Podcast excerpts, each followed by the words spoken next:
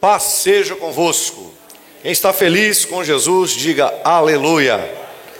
Chegamos então, já na primeira metade do ano, já estamos, na verdade, na segunda metade do ano, mês de julho, na presença de Deus. Estamos no meio do caminho desse ano, no meio do caminho. E a mensagem de hoje, nesse domingo da família, ela tem o título Não pare no meio do caminho. Fala comigo, não pare no meio do caminho.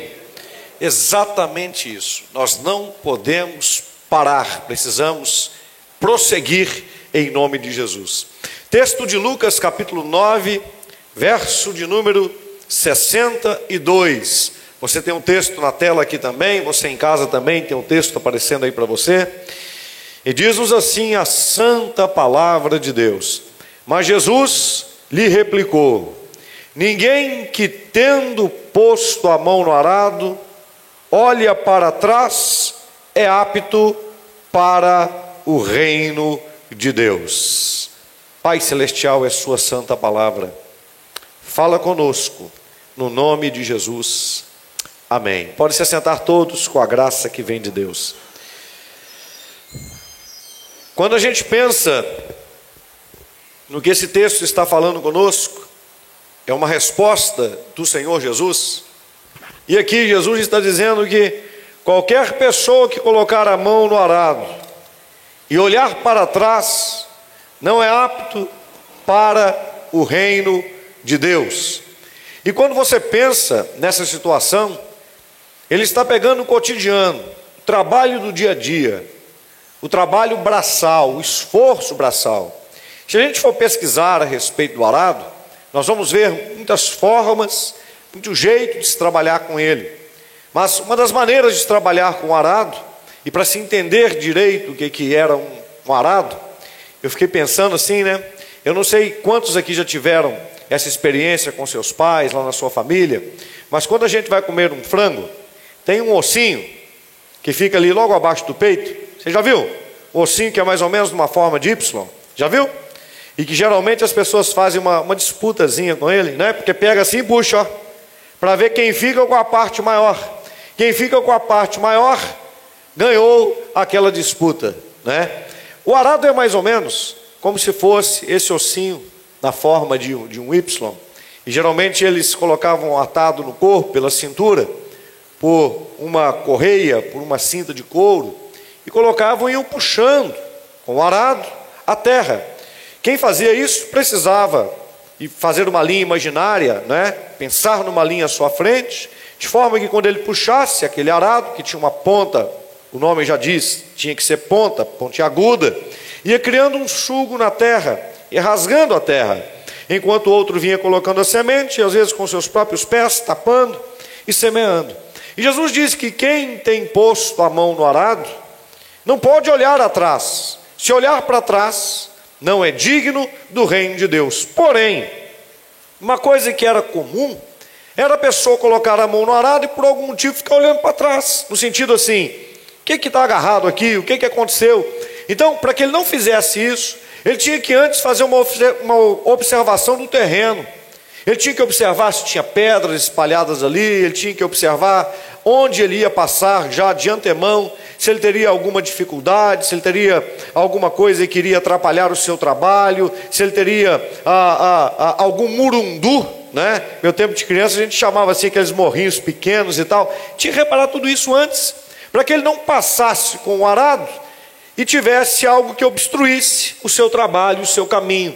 Então Jesus ele diz que quem coloca a mão no arado não pode ficar olhando para trás. Ele precisa observar para frente, ele precisa estar focado para frente, porque há um tempo de nós plantarmos.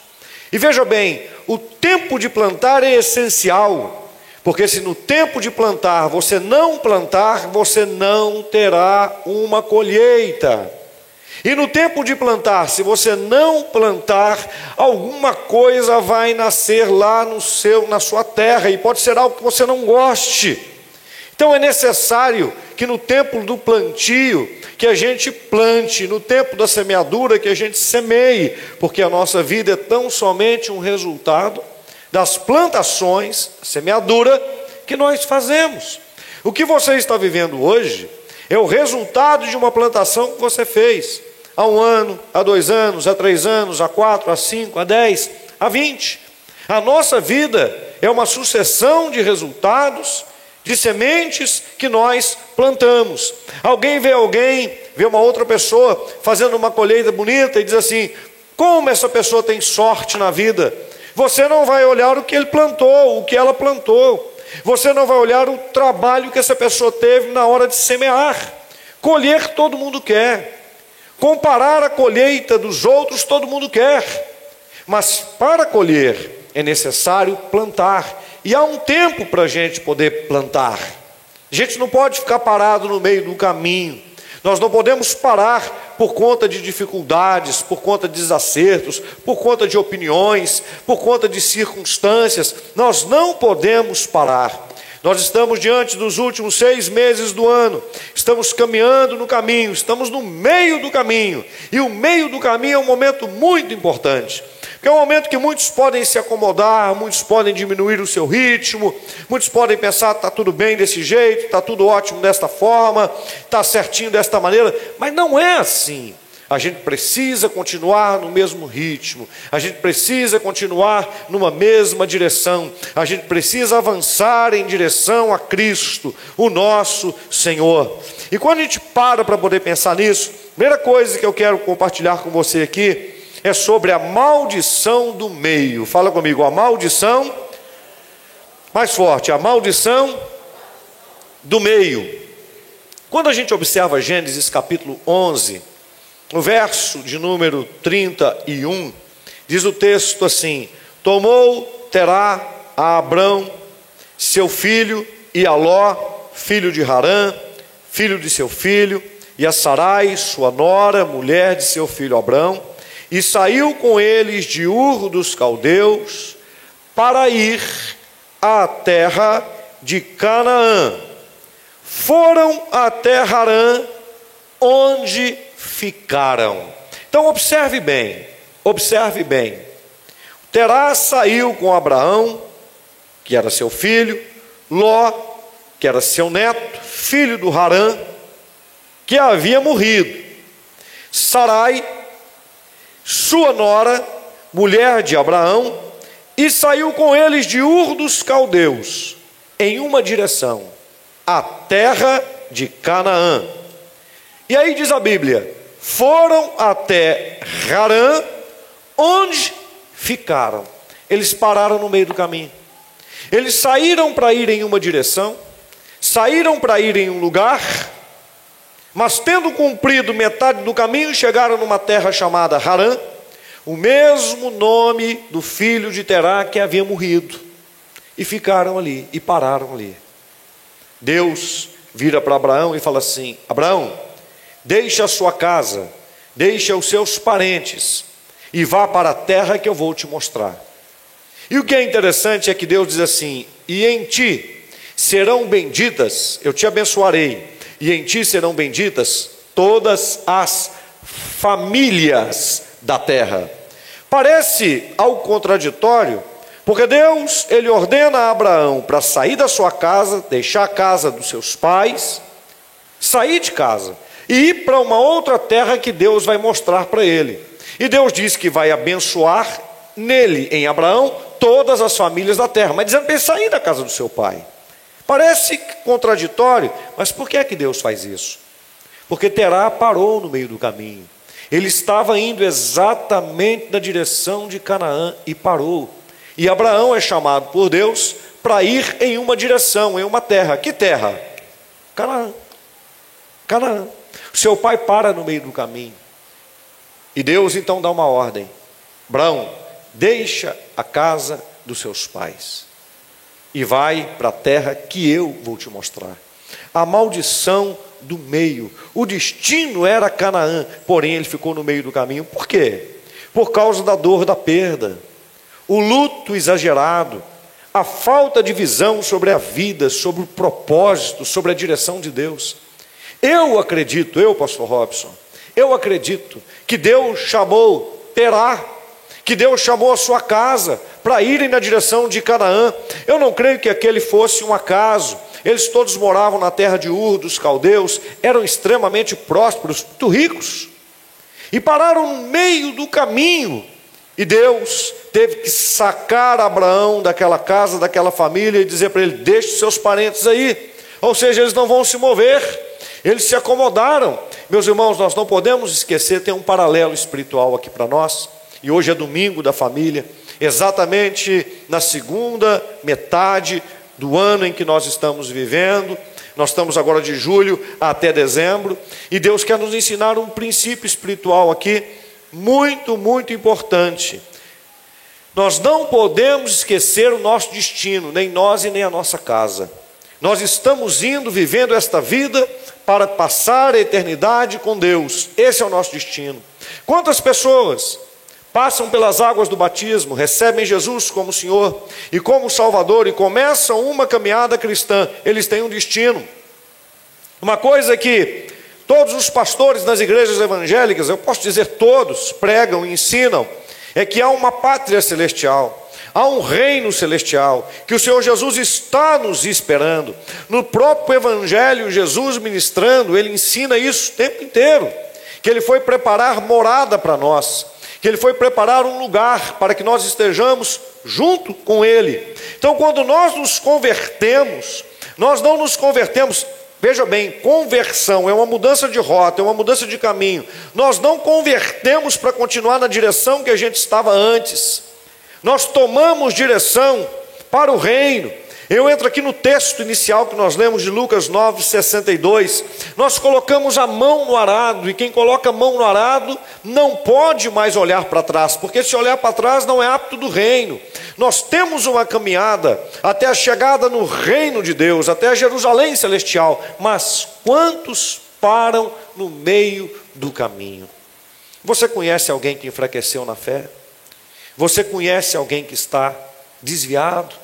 Você conhece alguém que era fervoroso, que cantava, que chorava, que amava Jesus, que frequentava a igreja? Você conhece alguém que ocupava às vezes o altar da igreja, que cantava, que pregava, que orava, que tinha um cargo dentro da igreja evangélica e que agora não está mais na presença de Deus? Será que esse é o plano que Deus deu para esta pessoa? Será que no plano original de Deus estava escrito que ele ia separar a família de Abraão? Será que era 100% da vontade de Deus falar para um filho: deixa a sua casa, deixa os seus parentes e vai para a terra que eu vou te mostrar? Será que essa era a vontade de Deus? Acredito eu que Deus falou, conterá muitas vezes: continue, prossiga. Você saiu de Ur dos caldeus para ir à terra de Canaã, siga a sua jornada. Mas ele parou no meio do caminho, por causa de um luto exagerado, uma perda, uma dor. É claro que foi terrível aquela perda. Eu imagino que é a maior dor de um ser humano são os pais perderem um filho. Que não tem dimensão o tamanho de uma dor dessa. Mas Deus usa, Ele mostra essa história para nós. Nós temos um exemplo aqui de uma forma exacerbada, exagerada, para que a gente possa compreender que a gente não pode parar que você não pode parar no meio do caminho. Você não pode parar no meio do percurso, como isso é importante. Não há motivos. Você veja, se for olhar a questão do motivo, a gente vai abalizar. Não, o motivo do Terá é muito sério. Ele perdeu um filho, achou uma cidade, por conseguinte, com o mesmo nome do filho. O filho chamava Harã, a cidade também. Vou ficar aqui. Depressivo, oprimido, angustiado e não prosseguiu. Você tem que pensar nisso na sua vida, na sua caminhada cristã.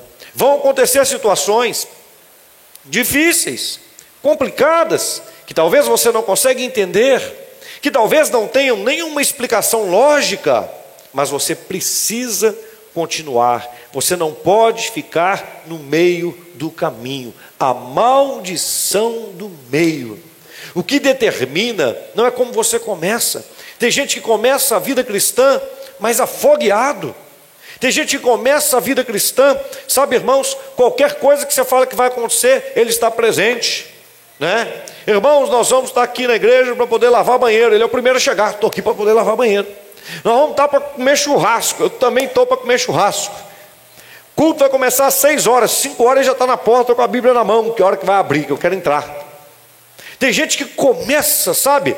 Afogueado. A gente fala assim: olha, meu irmão, vamos ler a Bíblia. Ele pega a Bíblia, senta assim, vai lendo a Bíblia, quer ler a Bíblia toda num dia só gente fala, vamos orar, ele quer passar a madrugada inteira orando. Você fala, vamos jejuar, né? Vamos fazer um jejum meia-noite, até o meio-dia e tal. Não, eu quero fazer três dias direto de jejum. Ele começa numa pressão, ele começa num gás, ele começa numa força, numa gana, num tutano extraordinário. Mas de que adianta começar assim? Para parar no meio do caminho, para encontrar um problema, uma dificuldade, vai encontrar, é natural. Na caminhada cristã, você vai passar por essas provas, por essas lutas, por essas dificuldades. E você tem que tomar cuidado para você não ficar agarrado na maldição do meio. Fala comigo, a maldição do meio, separar no meio do caminho. Por quaisquer motivos que sejam, você não pode parar. Segunda coisa importante, a maldição do quase. Fala comigo, a maldição. Mais forte, a maldição do quase. Em Mateus 25, versículo 3, irmãos, a Bíblia é para ser lida, mas a Bíblia é para ser estudada. A gente precisa observar os textos da palavra de Deus com cuidado, em oração, pedindo ao Espírito Santo que nos mostre, que nos dê entendimento nas Escrituras sagradas. Olhe Mateus 25, versículo 3, falando das dez virgens, é uma parábola. Jesus diz assim: as nécias, ah, ou melhor, o narrador, as nécias, ao tomarem as suas lâmpadas, então nós temos aqui as nécias, fala comigo, as nécias, eram parte das virgens, eram cinco, as nécias, ao tomarem as suas lâmpadas, as suas lamparinas. O que, que era isso? Uma lamparina era um recipiente aonde você colocava óleo, óleo, e ela tinha ali como se fosse um pedaço de corda, um pedaço de barbante, que embebecido no óleo, você colocava fogo. E à medida que você tivesse o óleo, o óleo sustentava a chama acesa. Então era a forma de iluminação que eles tinham naquele tempo.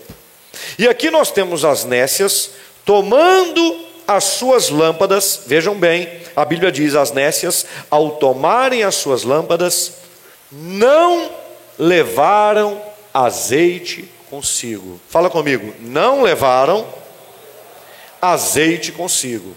O texto diz que elas não tinham azeite. Isso é, é interessante. Aqui nós temos azeite. Está aqui. Está aqui. A Bíblia não diz que elas não tinham azeite. Elas tinham azeite. O detalhe é que elas não levaram azeite. É a mesma coisa que você falar assim: vou fazer uma viagem de Minas Gerais para São Paulo. E o seu carro está na reserva de gasolina. Você tem condições de abastecer, mas você não abastece o carro e sai para poder viajar daqui para São Paulo com o carro na reserva, sem intenção de abastecer. Se você faz isso, você é um nécio, você é um tordo. A Bíblia não diz que elas não tinham azeite, elas tinham azeite, mas elas não levaram o azeite. A única diferença entre as cinco virgens, que são chamadas de nécias, imprudentes, tolas, displicentes, e as cinco virgens, que são chamadas de prudentes, a única diferença é que as prudentes levaram o azeite que tinham. O que, que isso quer mostrar para nós? A maldição do quase do quase.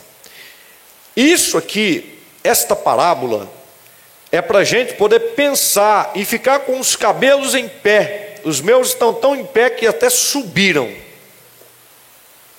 Estão desaparecendo. Mas por quê, pastor? Porque isso aqui fala de 50%. De 10 é 5. Isso aqui é muito sério. 50%. Se nós tomarmos isso para a igreja, porque essas virgens fazem alusão à igreja, o noivo faz alusão a Cristo, a trombeta que toca faz alusão ao dia do Senhor, ele vindo. E as dez virgens, as dez significa a igreja inteira, percebe que o Senhor está vindo, porque a trombeta toca e alguém grita: o noivo vem, ouve-se um grito, o noivo vem, ou seja, ninguém sabe o dia e ninguém sabe a hora. Daqui a pouco eu vou dizer o porquê. Ninguém sabe o dia e ninguém sabe a hora, mas para a igreja haverá um sinal que ele está vindo. Já preguei sobre isso outras vezes aqui. Haverá um sinal, preste atenção. Porém, 50%, se a gente for analisar essa parábola, 50% vão ficar de fora. E veja, não é gente safado, sem vergonha, que não presta, fingido. Não! Porque a Bíblia diz que eram dez virgens, não eram cinco falsas que estavam enganando os outros. Não! As dez tinham lamparina, tinham. As dez tinham fogo, tinham. E as dez tinham azeite, tinham. Mas o detalhe é que cinco delas, metade, era imprudente. Saíram e não levaram o azeite. Sabe o que é isso? Como é que a gente está andando por aí? A gente está levando o que a gente tem, o azeite, a presença do Espírito Santo dentro de nós.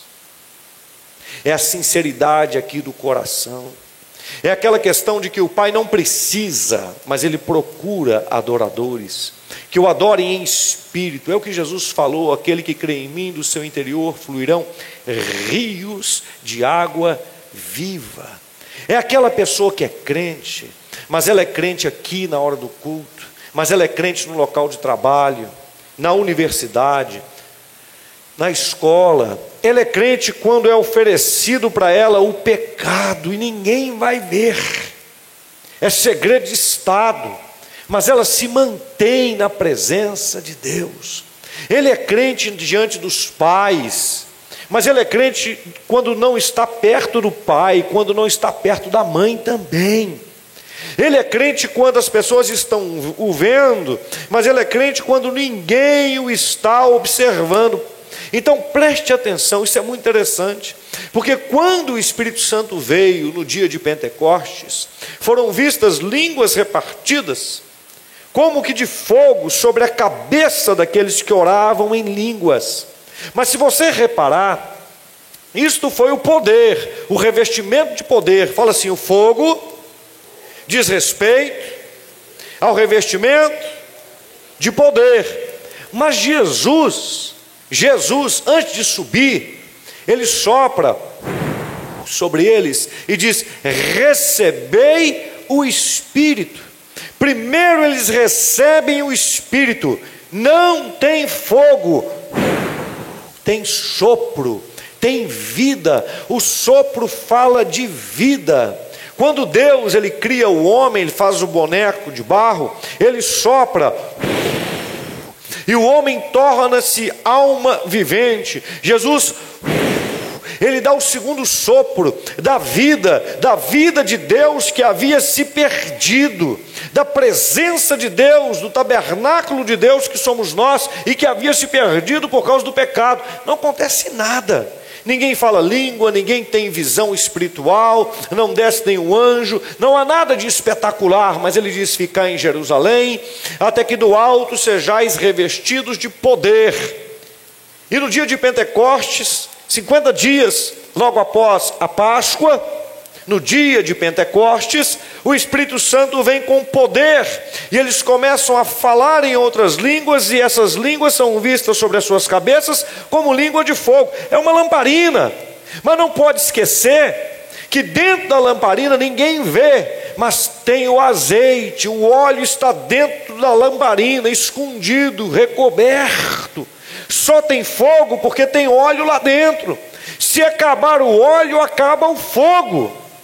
E aqui faz alusão ao perigo da maldição do quase. Aquelas pessoas, preste atenção, que elas têm azeite dentro delas, têm a presença do Espírito e tem fogo, tem a chama, tem o poder. E são virgens, são noiva do Senhor e foram chamados. Tanto que vão escutar, o noivo está chegando, mas que não vão entrar. Por um detalhe: deixam o azeite na penteadeira,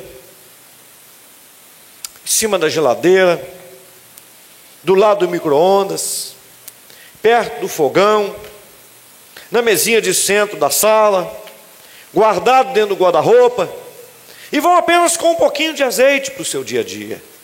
Ah, tá bom, a lamparina está acesa. Porém, porém, quem for imprudente vai andar dessa maneira com um pouquinho de óleo, sabe? Cedendo. Ah, isso não tem nada a ver não. Ah, tá tudo bem. E quando, e quando o noivo aparecer, aí vai perceber, meu Deus, a minha lamparina está acesa, mas o fogo está diminuindo. Ou seja, eu não estou aguentando as provas, eu não estou aguentando as lutas, eu não tenho fogo suficiente, o meu azeite está acabando. E os nécios, eles sempre esperam que os outros os sustentem. Aqui, me ajuda, me ajuda, eu estou passando um aperto, sabe? E a gente tem que ajudar mesmo, a gente tem que estender a mão para quem precisar e na hora que precisar. Mas note, são características. As cinco virgens nécias, elas estavam sempre, oh, me ajuda aí, como é que vai ser? Oh, me ajuda, o noivo chegou e a minha lamparina está apagando, me dá azeite. Eu não tenho o suficiente. O que eu tenho é para mim. O que eu tenho é para mim. Aí nós temos um texto que vai dizer assim: ó, vão comprar. Por isso que a gente acha que elas não tinham, mas se você observar bem o texto, por isso que a gente tem que ler o texto, o contexto, para que a gente não arranje pretexto. Então, de acordo com o texto de Mateus 25,3, ele quebra isso, mostrando que a percepção, ou, ou dizendo para elas, vão comprar, é uma opinião das cinco virgens que tinham, mas que não denota a realidade daquelas outras cinco que eram imprudentes. Elas também tinham azeite, só que elas não estavam andando com ele. O Espírito Santo, é por isso que a Bíblia diz, é por isso que a Bíblia diz: se você vive no Espírito, então ande no Espírito. Ande no espírito, andai em espírito, e não cumprireis as concupiscências da carne. Ande em espírito, leve o azeite com você. Onde você for, a maldição do quase, quase que elas entraram. Presta atenção, não queira ser o espertinho. Ó, oh, tá todo mundo indo, eu vou entrar no meio aqui, eu vou ser empurrado. É por isso, é por isso que o encontro com o Senhor, ele é um sentido de arrebatamento. Não tem nenhuma alusão humana, não tem como ninguém forçar. Ah, eu vou segurar em alguém, não tem como. Não tem como. Aqui, deixa eu ir junto com você aí e tal. Não tem como. É individual. Pode ser que numa casa vá a esposa e fique o marido. Pode ser que numa casa vão os filhos e fiquem os pais. Meus filhos sumiram. E por que é? Que só Deus sabe o dia, e ninguém sabe, nem os anjos, só Deus. Porque se eu falasse com você assim, ó, irmãos, a data está marcada, e é hoje, hoje, meia-noite, Jesus vai voltar para poder buscar a igreja. Quando outros religiosos, ao longo da história, até gente com boa vontade, quis interpretar, fazendo contas, e marcou a data para a volta de Jesus, o que é que aconteceu com as pessoas que escutaram isso? Se você estuda a história, você vai saber do que eu estou falando. Essas pessoas que marcaram datas, elas foram todas, por exemplo, para a igreja, para o sítio, passar o dia inteiro orando, cantando, louvando a Deus, em jejum, em oração, esperando a hora dele voltar. E seria assim mesmo. Se a gente tivesse a data marcada, presta atenção, todo mundo, aqui ó, até quem não leva Deus a sério. Se falasse assim, ó, tem uma data marcada e a data é hoje. Isso aconteceu em outras épocas da história. Tem pessoas que se juntaram lá no meio. Sabe o que, que ia acontecer, irmãos? Se eu falasse assim, ó, irmãos, eu tenho certeza absoluta, é hoje, meia-noite. Irmãos, hoje, seis horas, cinco horas da manhã, ia ter gente aqui na porta da igreja. O culto agora aqui ia estar lotado, não ia caber gente, ia ter gente aqui, ia ter gente lá em cima, todo mundo cantando. Quando o pessoal fizesse louvor aqui, ia ser difícil parar o louvor, porque todo mundo ia estar cantando. Jesus, olha, olha aqui, Jesus, como é que eu canto, ó. Mas ia cantar, ia chorar, ia ser um rebuliço. E falar, ah, vai ser meia-noite, né? Tá dando cinco para sete agora, seis para sete agora, no seis para sete horas, sete, oito, nove, dez, 11, meia-noite, daqui cinco horas ele está chegando. Cada hora, cada momento. Se eu falasse assim, irmãos, pode ir embora para casa. Você ia? Você ia? De jeito nenhum, não, pastor, vou ficar aqui. Meia-noite ele volta. Você estar preocupado com o carro? Se tem gasolina? Você estar preocupado com a comida de amanhã? Ia, irmão. Você ia estar preocupado com a roupa poder lavar? Você ia estar preocupado com a viagem? Você ia estar preocupado com essas coisas, irmão? Não, você fala, vou ficar lá, porque daqui cinco horinhas Jesus está voltando, Ele vai me levar e eu tenho que garantir que eu vou. Irmãos, se tivesse uma data marcada, seria tudo por interesse. Por interesse. Sabe por que, que não tem data marcada? Porque só vai quem tem interesse de verdade, não é interesse falso. Só vai quem quer Jesus mesmo. Sabe por quê? Porque eu não preciso de data, eu espero que ele venha. Pode ser hoje de madrugada, pode ser amanhã, pode ser daqui a dois dias, pode ser no final da semana que vem, mas ele vai voltar, e eu tenho que estar preparado. E o que é, que está, o que é estar preparado? Elevar o azeite. É simples, irmão. O Evangelho é simples. É levar a presença de Deus aqui dentro, onde eu estiver. Isso aqui agrada a Deus. Se você soubesse que Jesus vai voltar hoje, e você voltasse para casa e sua mulher arrumasse uma confusão com você, você brigava com ela? E se o seu marido arrumasse uma discussão com você, você brigava com ele? E se alguém te desse uma fechada no trânsito, você soubesse que Jesus fosse voltar hoje? Primeiro que você não ia querer nem voltar para casa, mas tudo bem. Você pegasse seu carro, fosse voltar para casa e o sujeito fechasse você no trânsito, você ia xingar a mãe dele? Mas de jeito nenhum. O quê? Daqui a pouco ele volta, não vou riscar não. Está vendo? Se a gente viver, e assim tem que ser, como se Jesus fosse voltar hoje, nós vamos pensar nos nossos atos, no nosso comportamento. Se alguém oferecesse para você uma coisa ilícita, você sabe que Jesus vai voltar hoje.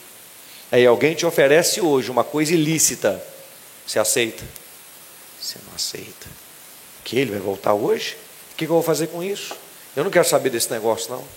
Quais seriam as suas preocupações reais e de fato se ele fosse voltar hoje? Apenas uma. Eu preciso garantir que eu vou estar com Ele. Olha para mim. Você acha que no dia que Ele for voltar as pessoas vão estar esperando? A Escritura diz que as pessoas estarão vivendo, vai ser como nos dias de Noé. E aí, não abrir e fechar de olhos, não piscar, pisca aí, pisca, assim, ele virá e Ele vai levar os seus. Quem está entendendo? Irmãos, a morte também é assim. É no abrir e fechar de olhos. Para poder partir, basta estar vivo aqui. Vai ser assim. A maldição do quase. Não vai na história do diabo, não. Por que, que aquelas cinco virgens eram imprudentes? Porque elas se achavam espertas. Os nécios querem tirar proveito de tudo. Não, deixa a turma aí. Deixa aqueles irmãos lá orar por nós, eles são de oração. Deixa aqueles lá interceder. Se tiver que brigar com o diabo, deixa os irmãos lá brigar. Eu vou ficar aqui, eu estou na retaguarda. Cuidado. A maldição do quase. Fala comigo, não pare no meio do caminho. Então, primeira coisa que falamos, a maldição no meio. Segundo, a maldição do quase. Não vale a pena, gente. Vamos levar Deus a sério. Vamos levar Deus para dentro da nossa casa a sério. E como que isso é sério, sabe, irmãos? Porque o inimigo, o que, que ele tenta fazer, na verdade? O inimigo ele tenta mudar a cabeça da gente, no sentido de dizer assim, ó, não, não é bem assim não. O tempo inteiro nas escrituras, e olha que eu tenho falado isso com vocês. O que o diabo quer é entortar as coisas. Jesus vem para endireitar, ele quer entortar, ele quer misturar, ele quer colocar os princípios dele misturados aos princípios de Deus. Ele tenta arrebentar com tudo. Se ele não consegue, ele vai naquela assim, ó, prato quente a gente come pelas bordas.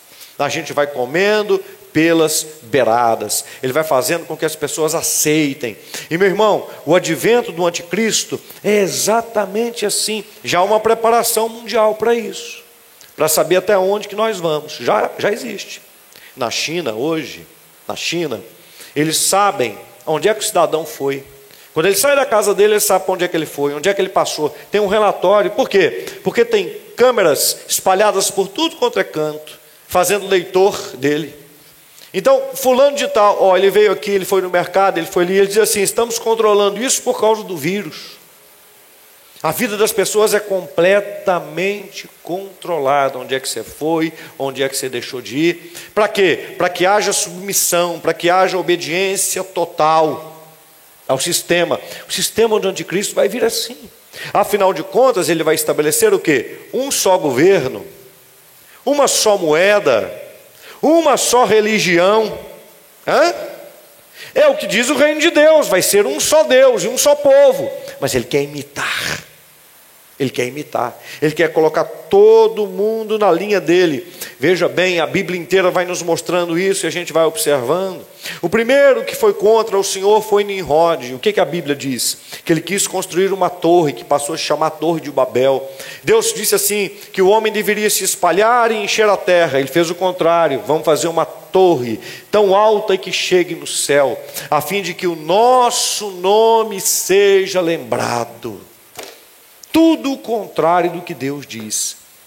E você vai engolindo isso. Você vai engolindo o errado como se fosse certo. E por que que esse tempo nos aponta para o fim? Nós temos que pregar dentro da nossa família, pregar a palavra de Deus, trazer o princípio para os nossos filhos. Por que que esse tempo aponta para o fim?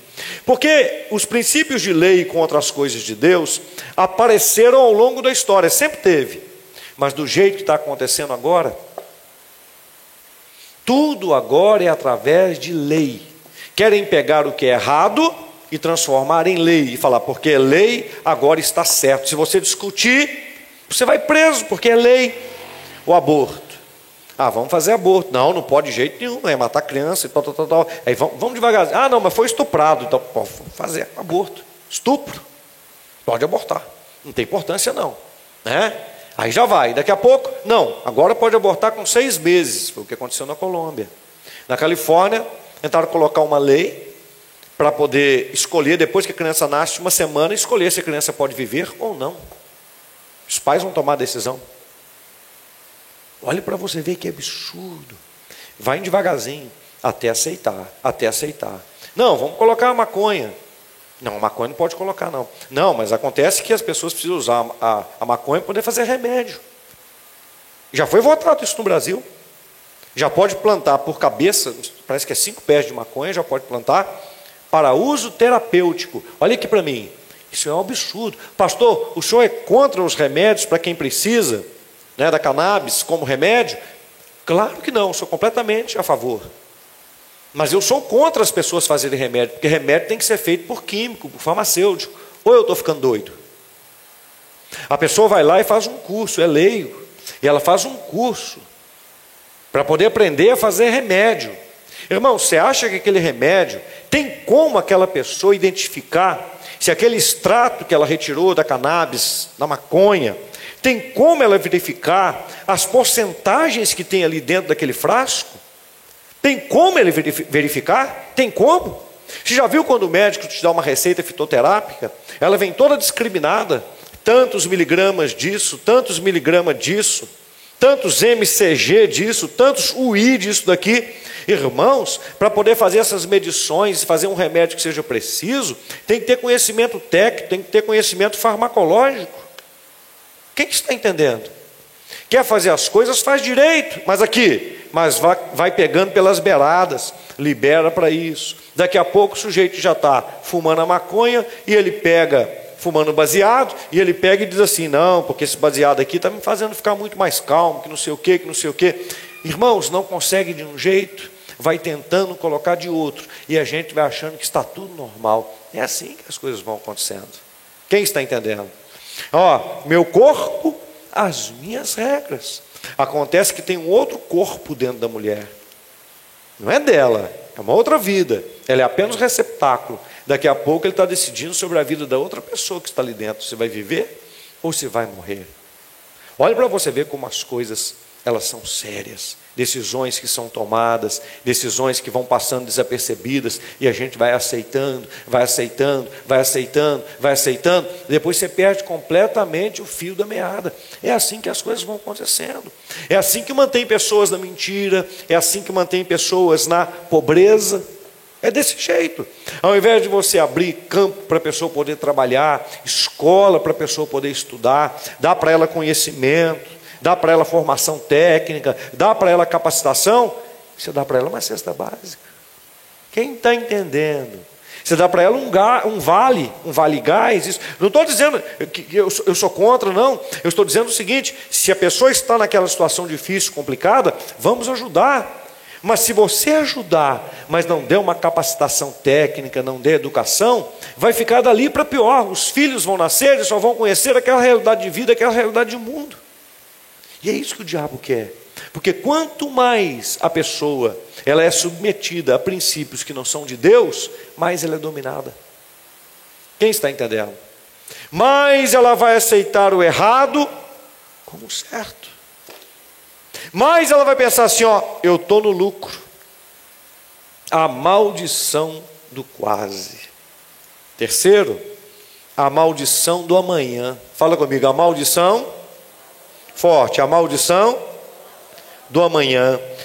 Lucas capítulo 12, do verso 19 ao 21, eu vou ler alguns versículos, mas a história fala de um sujeito que ele tinha muitos celeiros, muitos celeiros, e ele fez uma colheita muito grande.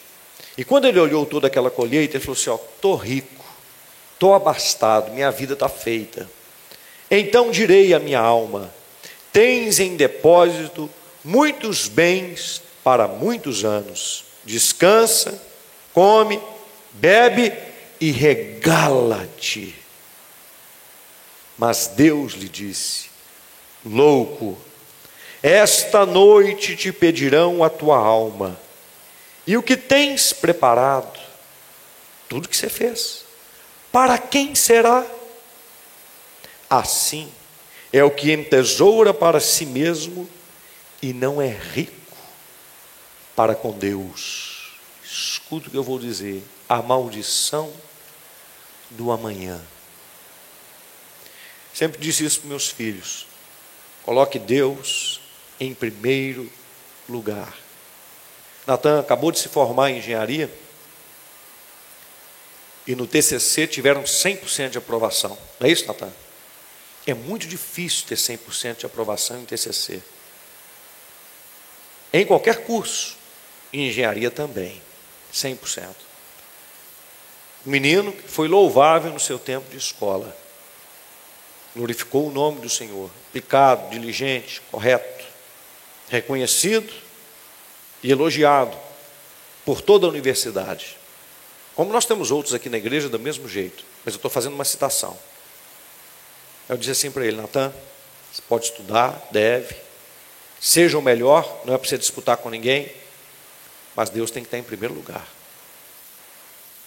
Pai, Tem vezes que não dá para fazer tudo que eu gostaria por causa dos estudos, com muitos aqui. Eu disse, eu entendo.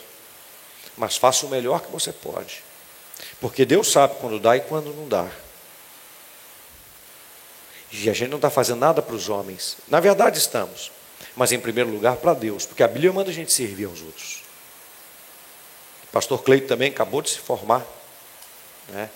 Sabe mexer com toda essa área técnica a sua, a sua formação é na área de, de TI, não é isso? É na área de tecnologia, informática e tudo mais. Aluno aplicado, né? estudioso, estudioso, fez o estágio aqui na igreja, mexendo com toda essa parte de transmissão e tudo mais, conhece isso aqui de trás para frente, de frente para trás, uma habilidade que Deus lhe deu, mas está sempre aí servindo a Deus, sempre. Agora escute, a maldição do amanhã vou fazer para mim. Se der para Deus, eu faço depois. Deus entende. Quero ganhar dinheiro. Aí você vai, você corre, você corre. Amanhã eu sirvo a Deus. Quantos vão nessa onda e no meio do caminho são seduzidos pelo diabo? E aquela pessoa que tinha um plano de servir a Deus, o tempo passou e fala: cadê aquele menino? Cadê aquela menina? Cadê aquele rapaz, aquela moça que falou que ia servir a Deus? Ih, rapaz, está tão distante. Por quê? Porque ele deixou para amanhã. Deus é amanhã, eu sou hoje. Você quer crescer na vida? Não caia na maldição do amanhã. Tudo que você colocar a mão para poder fazer, faça bem feito. Você está estudando, você está edificando uma empresa, você está edificando um negócio. Se dedique, seja aplicado, seja determinado, sabe? Seja disciplinado, faça o seu melhor. E no seu melhor, quando você faz o seu melhor, não deixe Deus para depois. Quem está entendendo? Estuda durante a semana, está ocupado, mas no domingão você está no culto, servindo a Deus. Ah, tem muita coisa para você ler? Tem, mas você não deixa de ler a Bíblia todo dia. Ah, você tem muita coisa para poder fazer, muito trabalho? Tem, mas não deixa de orar. Não deixe para amanhã. Hoje eu vou cuidar aqui de mim, das minhas coisas, depois eu cuido das coisas de Deus. Você não sabe o que vai acontecer amanhã. Você não sabe. Você tem que servir a Deus hoje. Hoje. Sabe por quê? Porque servindo a Deus, você entra no estado, em um lugar de cooperação espiritual, onde Deus cuida de você e você não sabe o tanto, aonde Ele te livra e você não sabe de quê, aonde Ele te prospera e você não sabe como, aonde Ele te dá sabedoria e você não sabe como ela vem, mas ela vem, porque você está se dedicando ao Senhor. Irmãos, eu não conheço ninguém que tenha dedicado o seu coração a Deus. Davi ele fala isso. Eu fui moço e agora sou velho, mas eu nunca vi um justo. Ele não fala dele. E nem a sua descendência mendigar o pão. Você acha que se você colocar Deus em primeiro lugar, Deus vai ficar te devendo algo? Você acha que Deus vai falhar com você? Você acha que você vai ser o primeiro a fracassar, tendo se dedicado a Deus. Isso é loucura. A maldição do amanhã. Agora eu vou cuidar de mim. Quantas pessoas estão dentro das igrejas evangélicas e são servos de Deus e são noiva de Cristo, mas que poderiam estar servindo e fazendo alguma coisa. Por que, que eu falo isso com você?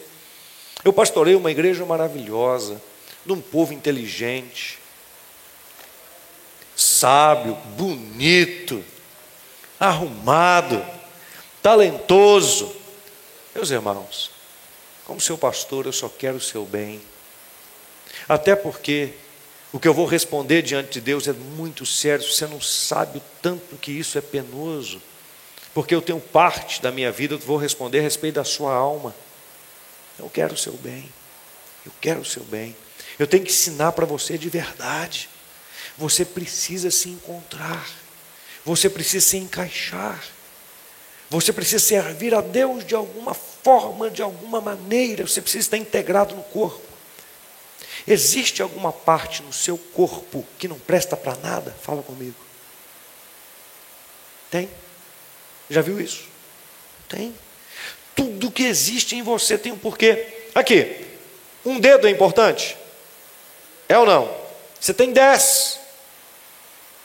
Você tem dez. Vamos arrancar um dedo seu só? Vamos. Mas como é que você vai ficar, ó? Não vou nem falar nada, deixa eu falar. Você vai ficar o homem de nove dedos? Vamos tirar dois então, você vai ficar com, oito. Não, não dá. Vamos arrancar uma unha do seu pé. Não dá. Não dá. Você quer melhorar tudo que você tem. É ou não é? As pessoas hoje em dia estão colocando lente de contato. Hã? Quando antigamente falava de lente, a gente pensava que era no olho, né, para ficar tal. Agora não, agora nos dentão. Para quê? Porque eu quero melhorar, quero ficar mais bonito. As mulheres vão nas designers de sobrancelhas, que cada vez estão mais aplicadas e fazem um desenho bonito na sobrancelha, porque essa aqui é uma sobrancelha mais bonita. A gente quer melhorar o que tem. Mulheres, mulheres, mulheres, sobrancelha dá trabalho? Dá, as mulheres aí, dá trabalho? Dá ou não? Levanta a mão, isso dá. Dá? Por que, você não arranca? Raspa ela. Não dá trabalho? Por que você não raspa? Não, pastor, está ficando doido? Dá trabalho, mas eu quero porque fica bonito. Hã? Não tem nada em você, nada, que não preste para nada. Tudo tem uma função no seu corpo. Tudo tem uma função. As pessoas têm 33 dentes na boca. Eu nasci faltando dente. É, verdade. Cresceu, o dentista falou para mim, mas você está faltando dente embaixo aqui, o que está acontecendo? Não sei se era um ou se era dois. Você caiu, perdeu, tal. Falei, que eu me lembro, não. Aí me deu o nome, que é isso, nasceu faltando. Aí eu tive que arrancar dois em cima, não queria arrancar de jeito nenhum. Tive que arrancar para poder alinhar a mordida. Em cima tinha os dentes do jeito que precisava, embaixo estava faltando. Né? Falou, tem que arrancar. Teve que arrancar o dente. Hoje as pessoas estão fazendo o quê? Implante os que perderam o dente estão fazendo o quê? Implante. Não, querem implantar. Antigamente era dentadura, colada com corega, mas ninguém queria ficar banguela. Bota o corega lá, como é que tá bonita. Quando trocava, né? Quando trocava, ficava com esse dentão, parecia que estava grande, né? A pessoa ria, parecia até que ia sair para fora. Fala assim, não, porque está inchado ainda. vai, vai ainda adequar dentro da boca ainda. Vai ainda se acomodar dentro da boca ainda. Por quê, irmãos? Porque tudo o que Deus colocou em nós tem uma função. Nós somos o corpo de Cristo, irmão. Tem uma funcionalidade. Tem um porquê você está aqui. Quem está entendendo, diga amém. Você faz parte desse corpo. Você está aqui por um objetivo. Você está aqui para uma contribuição. Você está aqui por algo. Não deixe a maldição do amanhã pegar você. Então nós estamos no meio do ano. Fale comigo, não pare mais forte, não pare. No meio do caminho. Julho, agosto, setembro, outubro, novembro, dezembro. Seis meses daqui para o final. Não pare. Pastor, o que significa não parar? Ore mais, intensifique mais, jejue mais, busque mais a Deus, leia mais a Bíblia, ame mais os seus irmãos, cuida melhor da sua família, da sua esposa, dos seus filhos, do seu marido, cuida melhor do seu pai, da sua mãe, dos seus filhos, da sua casa, faça melhor as coisas, sirva a Deus melhor, esteja integrado. Eu vou para a conclusão, agora observe. Texto de Hebreus capítulo 3, versículo 15. Enquanto se diz hoje, fala comigo, hoje, se ouvirdes a sua voz, não endureçais o vosso coração, como foi na provocação. Olha que texto. O escritor aos Hebreus, escrevendo para aquele povo hebreu que queria deixar Jesus por causa da perseguição, da igreja, por causa da perseguição da religião judaica e por causa da perseguição romana. Ele está falando com eles que não pode deixar, que não pode voltar para os ensinamentos do Moisés e tal, porque agora é a nova e eterna aliança, agora é com Cristo. E quem se entregou a Cristo não pode voltar, que é como se fosse um cão que voltasse ao vômito. Ou seja, é algo repugnante, não pode ser assim. Ele está explicando. Ele diz assim: se hoje você ouvir a voz de Deus, não endureça o seu coração, como no dia da provocação. Aí a gente precisa voltar no dia da provocação. Que dia que foi o dia da provocação?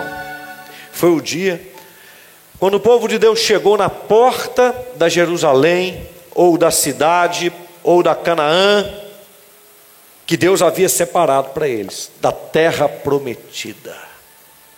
E eles tiveram a ideia de enviar 12 espias. Eles tiveram, viu? Deuteronômio, se você ler no capítulo 1, vai te explicar direitinho essa história. Moisés achou bonita a história e enviou-os. Eles ficaram 40 dias naquela terra e averiguaram que tudo que Deus havia falado sobre aquela terra era verdade. Agora escute: haveria de ser mentira? Deus mente. Então não precisava ter mandado ninguém lá. Era simplesmente para poder chegar com fé e entrar na terra com fé. Quando eles entrassem na terra, eles iam ver que tinha gigante e tudo mais, mas Deus ia dar vitória e a vitória seria grandíssima. Não era para poder conferir se o que Deus falou era verdade, se a terra que Deus prometeu era aquilo mesmo, porque Deus é fiel, ele não mente. Quem está entendendo, diga amém. Aí eles foram. Depois de 40 dias, voltou os doze príncipes. Dez deles viraram e falaram o seguinte: a terra, na verdade, os doze, a terra é maravilhosa. É preciso de dois homens para carregar um cacho de uva. A terra mana leite e mel. É sensacional. Os doze, os doze. Mas dez dos doze falaram assim: só que lá tem gigantes, os filhos de Anaquins. E eles vão nos devorar. Nós não temos poder nem força para poder lutar contra eles. Eles vão nos comer como se a gente fosse um pedaço de pão. E eles colocaram medo em todo mundo. Três milhões de pessoas, todo mundo com medo. Josué e Caleb falaram assim: não, gente, para com isso. Lá tem gigantes mesmo. Mas foi Deus quem prometeu, Ele é maravilhoso. Deus vai nos dar essa terra, vamos entrar, vamos lutar e tal. E os dez falaram: Você é louco, que negócio é esse? Como é que nós vamos lutar contra guerreiros gigantes? Nós nem somos guerreiros, nós nem sabemos como lutar. E olha que aquele povo já tinha visto o poder de Deus libertá-los da mão de Faraó, do Egito, milagre, maravilha e tal, e tal, e tal, e tal, e tal. E eles queriam matar o Josué e o Caleb por causa disso. Aí, irmãos, Deus se manifestou no meio deles. Versículo, capítulo 1 de Deuteronômio, verso 22 e 23, a ideia de enviar os espias. Verso 26, eles não quiseram entrar na terra por causa do medo. Verso 32, eles não escutaram a palavra de Deus. E depois então Deus vai e fala assim com eles: ó, escuta, porque vocês não quiseram entrar para cada dia que vocês ficaram na terra, eu vou acrescentar um ano. E vocês vão ficar 40 anos peregrinando no deserto. Aí, o que, que eles fizeram? Deus, agora nós queremos ir. Nós estamos arrependidos. Verso 45, eles começaram a chorar. Não, agora nós vamos, Senhor, do capítulo 1. Nós vamos, Senhor, nós vamos, nós vamos entrar, Senhor. Nós vamos te obedecer. Deus falou assim: Agora não adianta, porque se vocês forem, vocês vão sozinhos. Eu não vou com vocês. Então, quando o escritor aos Hebreus diz: Hoje, se ouvirdes a sua voz, não endureçais o vosso coração, como foi na provocação, ele está dizendo que Deus não mudou e que tem um teto. A paciência de Deus ela tem um teto. Presta atenção. Tem muita gente que Deus vai dando oportunidade. Acredita, rapaz, vai. Confia em Deus. Você escuta a pregação da palavra de Deus. Tem gente que vai embora da igreja porque não suporta a pregação da palavra de Deus. Ele não suporta que ele tem que andar com Deus, que ele tem que resolver as questões dele, que ele tem que devolver o dízimo, a oferta. Gente que vem na igreja e vai escutando, fala, eu gostei da igreja, gostei da pregação. Quando o pastor fala, você deve devolver o dízimo e a oferta. Ah, essa igreja é igual a outra, eu vou embora. Ah, eu quero uma igreja que fale do dízimo do jeito que eu gosto, que fale da oferta do jeito que eu acho que está certo. Ah, esse negócio da gente tem que vir na igreja. Ah, o pastor está falando, ser membro da igreja não basta, não. Agora ele está falando que eu preciso fazer alguma coisa, que eu preciso me encaixar. Não, eu estou querendo um lugar para eu me esconder. É igual a cinco virgens. Eu quero ficar numa posição, eu não quero levar o azeite. Ou então a maldição do meio. Eu passei tantos, tantas decepções na igreja, pastor. Hoje não quer fazer mais nada. Haram morreu. Eu perdi meu filho, eu perdi meu talento, eu perdi meu dom. Eu queria trabalhar, mas não deixaram. Ah, uma pessoa fofocou de mim, falou mal. Ah, um outro ali é fingido, é mais não sei o quê. Ah, o senhor não sabe, eu conheço a coisa do jeito que ela é mesmo. Ih, mas tem muita sujeira. Conheço muita coisa. A maldição do meio começa a comer a fé da pessoa igual um cupim com a madeira. A maldição do quase começa a tomar conta da vida da pessoa. Ah, tá bom, tá bom. Hoje em dia, tá bom. A gente vai aceitando coisas que são erradas entrarem. Não. E fulano de tal? É pior do que eu. E ciclano de tal? Já viu? Tem certas pessoas que você vai corrigir. Ah, mas fulano de tal você não viu não? Ah, mas o ciclano de tal você não viu não? Irmão, família é tudo igual. Lá em casa, tem vezes que eu tenho que fazer essas coisas. A gente está conversando determinado assunto, eu falo, não, faço não, não falo isso não. Mas o fulano, não, pense isso não. Não vai por esse caminho, não. Não, mas que não sei o que, não, mas que não sei o que lá. A gente quer sempre estar com a razão. Sempre estar com a razão. Enquanto a gente deve estar é com a Bíblia, com os princípios de Deus na vida da gente, e não com a razão. Sabe por quê? Porque você quer estar com a razão de, de verdade? Então perdoe. Você quer estar com a razão de verdade? Onde é que você vai colocar o ande a segunda milha? Onde é que você vai colocar? Quando pegarem a sua capa, Jesus fala: entrega a túnica. Você quer ficar com a razão? Onde é que você vai colocar a sua razão quando ele falar assim: se baterem numa face, dê a outra? É, onde é que vai ficar a sua razão? Hã? Tem gente que a sua razão vai te consumir tanto se você deixar, que você vai virar um orgulhoso. Um orgulhoso. Ah, não vou fazer mais isso. Eu não preciso disso. Hã? Eu quero cantar aquela música assim. Quero cantar o funk gospel na igreja, mas o pastor Robson falou que lá no Glória não tem funk. Então que ele fique lá e tal, porque eu vou cantar o meu funk é onde eu quero cantar. Eu não preciso disso. Ele vai para funk. Eu quero ver depois. Eu quero ver depois como é que a coisa vai ficar. A maldição do meio, a maldição do quase. Puxa, quase deu, quase foi. É um desperdício. A maldição do amanhã. Estou tão ocupado comigo.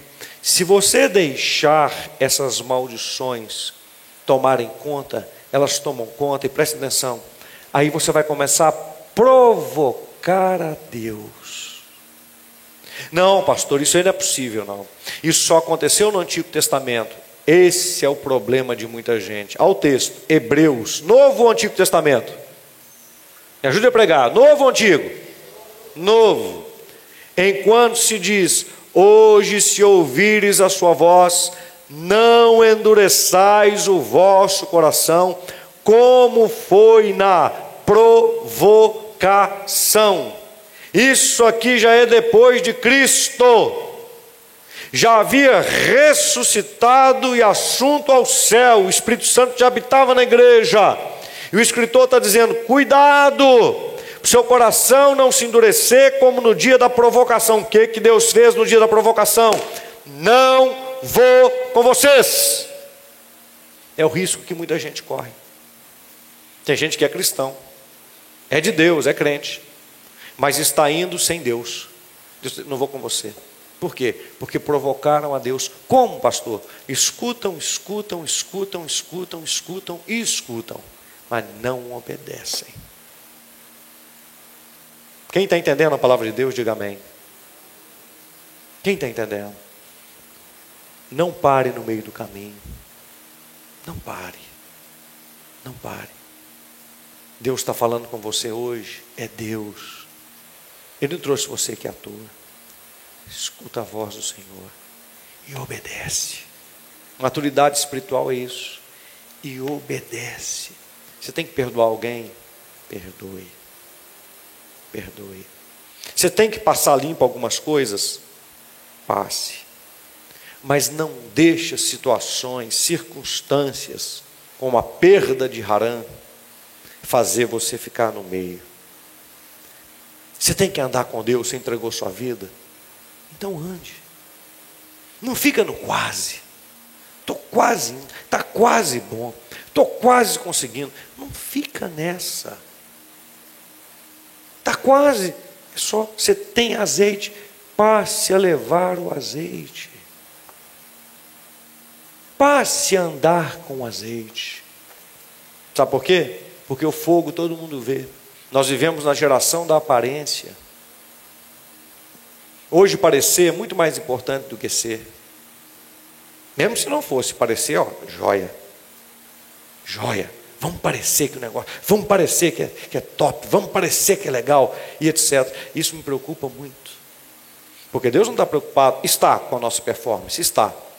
Desde que a nossa performance seja um resultado do que tem no nosso interior. Como eu disse, nós procuramos fazer as coisas aqui na igreja com o maior carinho e fazer tudo o que nós pudermos fazer o mais bem feito. Né? Hoje eu olho para cá, ó, eu vejo tudo que está lá no telão. Isso é, isso é bacana demais. Eu olho para cá, eu tenho várias telas aqui. Ó. Eu sei o que está passando para você aí na internet, olhando para cá. Eu tenho, tenho todas as telas do que está acontecendo. Falo com vocês com o microfone sem fio, com as mãos liberadas para poder gesticular. Não estou andando para lá e para cá por causa desse negócio de Covid. Essa miséria que no nome de Jesus está quebrado. Né? Para poder andar no meio de vocês, pregar e tal, e essa coisa toda. Né? Uma iluminação boa, né? conforto, se precisar de ar-condicionado. Então, a performance, né? a música sendo feita aqui de, de forma bacana, tem que ser, e nós somos rigorosos, tem que ser bem feito. Mas sabe por quê? Porque parte de um princípio que aqui dentro está em ordem. Aleluia. Porque se aqui dentro não estiver em ordem, a chama do fogo pode estar aqui em cima. Mas é falsa. Falsa. O sopro tem que estar dentro. A vida tem que estar dentro. O amor, cuidado, a paixão. Não quero pessoas para poder admirar a igreja, admirar o pastor Robson. Não. Não quero pessoas para virem aqui por causa do conforto físico. Ele é importante. Quero pessoas encontrando-se com Jesus aqui nesse lugar.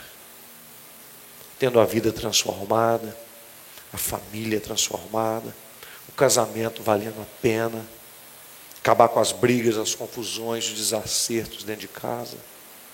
Os filhos sendo criados na presença de Deus, respeitando pai, mãe, professores, sociedade. Um povo amoroso, querendo servir a Deus com alegria. Os cultos, quando a gente vem, vem para cá, já chegar com o coração queimando, Deus vai falar comigo. O orgulho santo de dizer assim: Eu faço parte de uma comunidade cristã a igreja do Evangelho quadrangular, onde o Evangelho é pregado, minha vida está sendo transformada, onde a gente pode chamar o vizinho, o parente, o amigo, para estarem conosco para um ambiente saudável, onde a gente pode desfrutar do momento gostoso e ter aquele apreço. Qualquer um que for fazer qualquer coisa, vai fazer porque ama o Senhor. Vai pregar e vai com uma paixão que Deus me use, vai cantar, eu quero que Deus me use para a glória dEle vai tocar um instrumento musical, vai fazer um solo, vai fazer um arpejo, alguma coisa nesse sentido, e quer fazer o melhor que pode, aonde está saindo de dentro, aquela nota musical toca lá no fundo do coração da pessoa, ela sabe, Deus está falando comigo. Vai cantar, né? vai fazer um grave, um falsete, mas não é só por causa da técnica, vai ter a técnica, mas vai fazer isso porque quer glorificar a Deus e as pessoas vão perceber aquela vida de Deus. Não pare no meio do caminho. Não deixe o mundo roubar isso de você. Não deixe o mundo te seduzir. Não é participar de um culto e depois ir para uma reunião, né? Lá em cima. E aí, pastorada, né? Rebentamos, hein? Você viu? Ah, o povo. Não. Nós somos tocados. Fomos ministrados. É de verdade. é de verdade. Dentro da casa da gente é assim. Quem está entendendo? Essa é a igreja que eu quero ser. Essa é a igreja que eu quero fazer parte. Essa é a igreja que eu quero que o Senhor construa em mim, através de mim, e em ti, através de ti, e em nós e através de nós. Eu quero fazer parte daquilo que eu sonho. De verdade. Quero sorrir para você aqui, sair daqui e falar mal de você suporta aquele irmão, aquela irmã.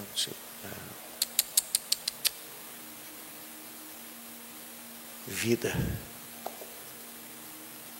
Quem está me entendendo? Hã? Não é aparência, é vida. Não é fazer, né, João, para poder falar assim, eu sou melhor do que você. Não. Não. Eu quero experimentar essa vida. Aí escute, sem a gente pedir, quem está doente vai ser curado. Quem está deprimido vai ser liberto. Quem está problemático vai ser como um detergente que passa e tira toda aquela gordura. Tirou. Mas está limpo. Porque é de verdade. É você olhar para o outro e vê-lo agindo. É a mesma coisa, irmão, a mesma coisa. Do fígado olhar para o coração e falar assim: ó, mas está batendo demais o coração, hein? Esse coração está achando que ele é quem? E se ele parar de bater, o que acontece? É o coração achar ruim e falar assim: puxa, mas o estômago, olha lá o estômago, ele está achando que ele é o cara. Comeu isso, comeu aquilo. O estômago está pensando o quê? Não, é um torcendo pelo outro. Torcendo pelo outro. Porque se o estômago não fizer bem o seu papel, vai estourar lá no coração, vai dar uma problemática. E se o intestino não fizer o seu papel? Meu Deus, vai dar uma confusão. Se os rins não fizer o seu papel, não vai funcionar. Não pare no meio do caminho. Prossiga. Não deixe, fala comigo, a maldição do meio, a maldição do quase, a maldição do amanhã enganar você. Não deixa. Quem entendeu, diga amém. Vamos servir mais. Vamos chegar em dezembro mais fervorosos do que nós estamos em julho. Mais crentes. Hã? Quem está entendendo? Vamos conhecer, vamos chegar conhecendo Deus mais em dezembro. Hã? Vamos estar tá servindo Deus mais. Mais. Mais. Fazendo melhor. É assim que tem que ser. Fica de pé no seu lugar. Pode aplaudir Jesus, Ele é digno de toda honra, glória.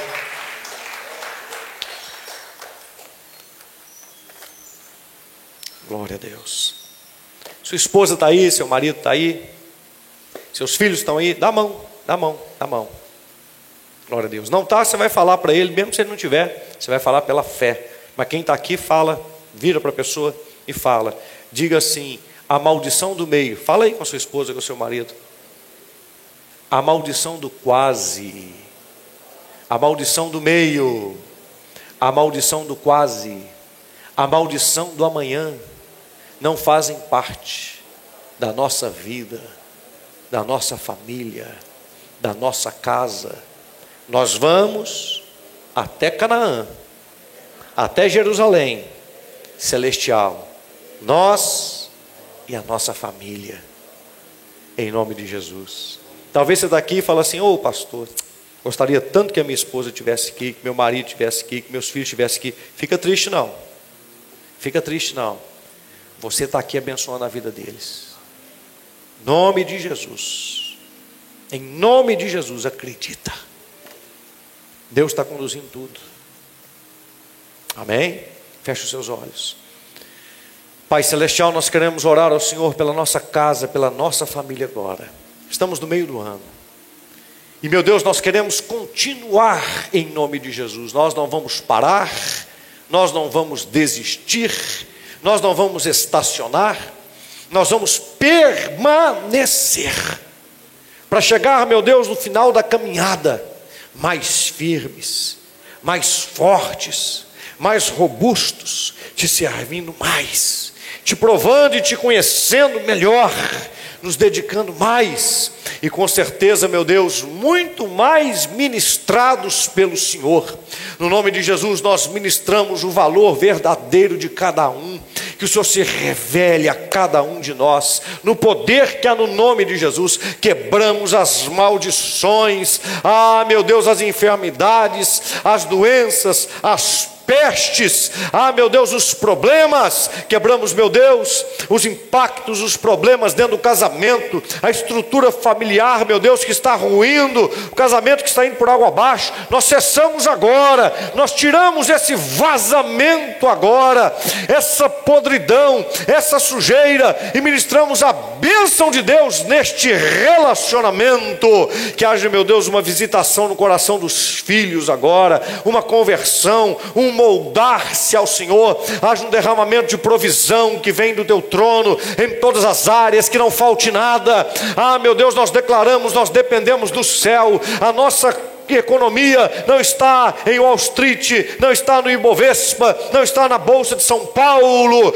não está, meu Deus, no Banco Central, não está, meu Deus, na Suíça. A nossa prosperidade está no céu, está nas mãos do Senhor. Cuida deste povo que é teu, prospera esse povo que é teu. Meu Deus, nós cremos no Deus Todo-Poderoso que não falha.